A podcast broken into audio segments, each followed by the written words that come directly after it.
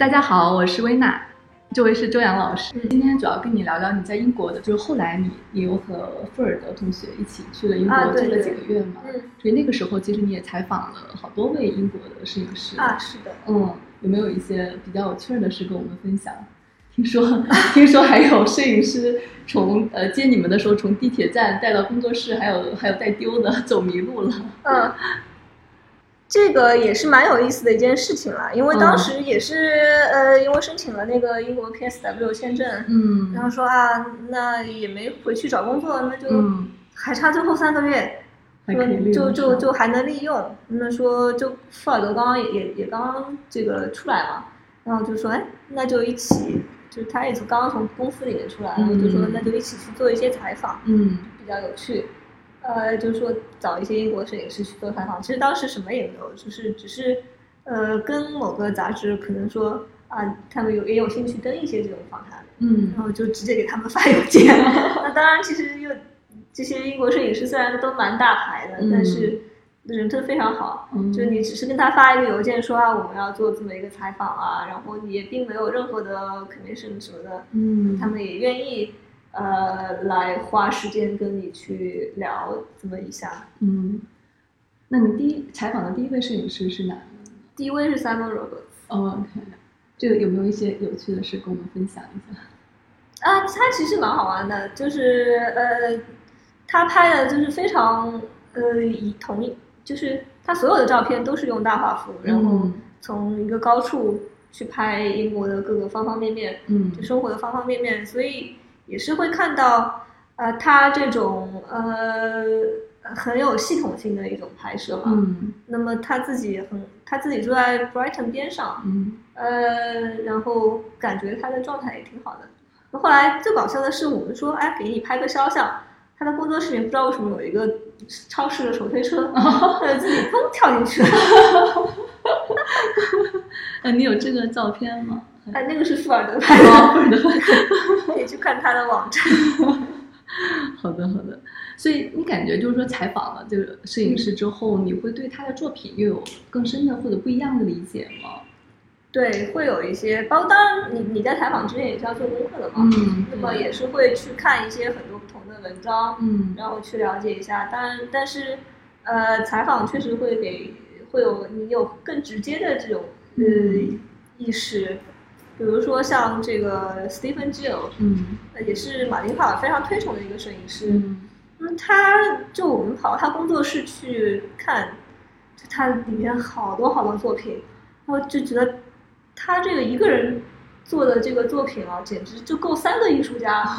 就是你觉得分给三个艺术家，你也觉得这个艺术家没有在没没有偷懒，就是觉得他的作品之多，真是让人惊讶。而且他一直不断的在创作，然后有非常多的很有意思的想法，嗯，呃，这点是让我们觉得非常惊讶，就是精力特别旺盛，嗯嗯，呃，然后总是总是能把一个呃，就把一个题材开发到这个让你觉得啊，就已经极致了，嗯，而且他也是说，哎，想到一个主题之后，如果一时没有想到很好的呈现方法，他就会放着。就像把这个呃把这个想法先冷藏起来，然后你就 就感觉像在后台运行一样。但有一天突然就会有一个想法出来。嗯，他们有嗯哪些摄影师？比如说有一些好的习惯，可以就是说呃跟大家分享一下，会帮助大家在摄影中有一些嗯嗯，我觉得习惯这件事情还是比较因人而异的。嗯。就比如说，呃，有些，就比如说像呃，Stephen Gill 的这种，那可能也不是每个人都能够学的，嗯，而且因为他的形式感其实特别强，就比如说他会把一些呃，他很喜欢让这个地方他所拍的这个 place 这个地方参与到照片当中，嗯，那么他会在他的双反，就是那个相机里面。会捡一个小当地的小蚂蚁啊，或者路上捡一个小垃圾什么的各种东西，嗯，放到胶片的那个地方，嗯嗯，然后让它在底片上，那么嗯拍的时候就会在底片上留下一个影子嘛，所以其实这也很对对相机很有破坏性。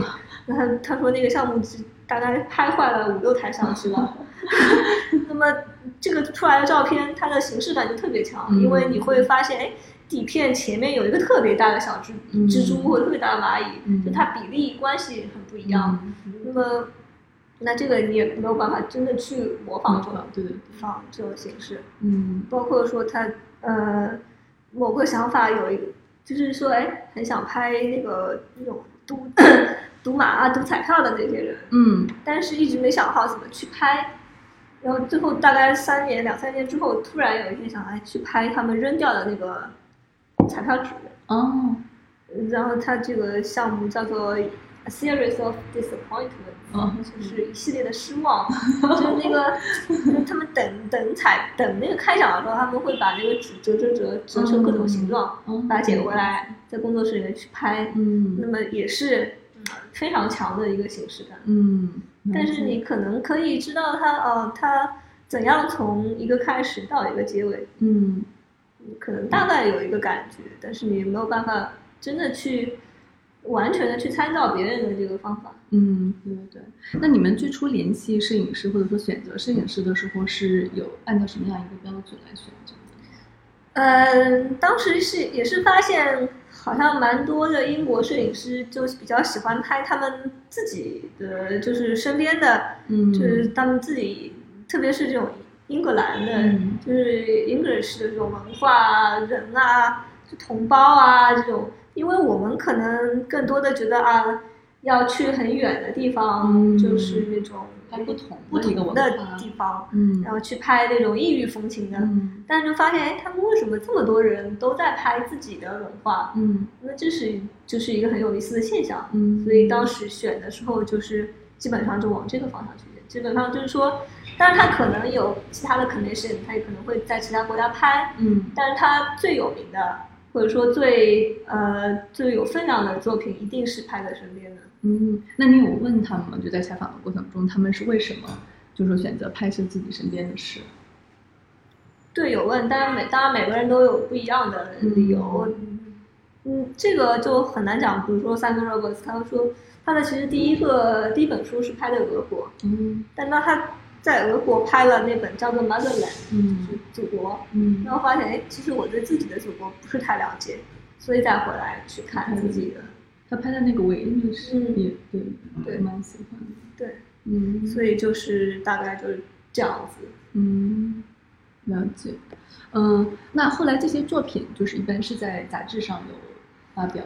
对，这些都这个采访的系列，呃城市画报发了一部分，然后嗯，摄影世界也发了一部分。嗯，那这个会是你之后就是会有一个长期的计划吗？就采访其他的摄影师？倒并没有特别长期，当然也可能是如果有杂志约了，可能再去采访一下。嗯，因为毕竟这些面对面的采访也比较复杂，嗯现在更多可能只能通过邮件啊，或者通过其他的方式。嗯，除非说这些摄影师正好到到中国来，那么有机会再采访的话，可能再。但听说你采访 Martin Pa 的过程很有趣。啊，那也是为了某个杂志，呃，为了一本其实是本旅游杂志，哦 但他们就说做了这个关于旅游和摄影的专题嘛，哦啊，其中采访马金帕尔那个 Skype 采访，本来嘛，我觉得一般正常的，嗯，你虽然是 Skype，但是你就音频一下就可对对对以了。，一般是这样一般是这样，他说他说视频的，一般是怪他。对，然后他就说，呃，我看不到你嘛，我看不到你的影子，然后就穿了个睡衣，把那个视频打开，然后他的回答其实，嗯，可能因为确实采访他的人很多，嗯。所以他的网站上也有一个 frequently asked questions，哦就是你可能会把他网站上都先看完，然后再问一些不一样的问题，但是他也还是会经常会说啊，这个东西就这样的，没什么好说的，嗯就是可能说或者说让你描让他描述一下自己的照片怎么样，他说那你就看看我的照片吧，没有什么可以描述的，嗯之类的之类的这样子的。那是他真的感觉这个，就可能确实是回回答了太多遍，没有太多新的想法了。就我觉得可能他也就是确实很视觉化思考一个人，那他可能确实不太想用再用语言去重复照片所表达的东西。好，了解。那最后采访的结果就是说，呃，那还行啊，虽然就聊了二十分钟，然后就。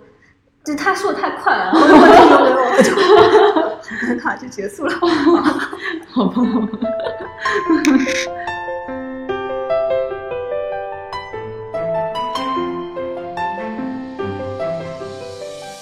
麋鹿 Lens FM 讲述镜头背后的故事。谢谢你的收听，欢迎你把这个故事分享给你的朋友们，让他遇见更多的人。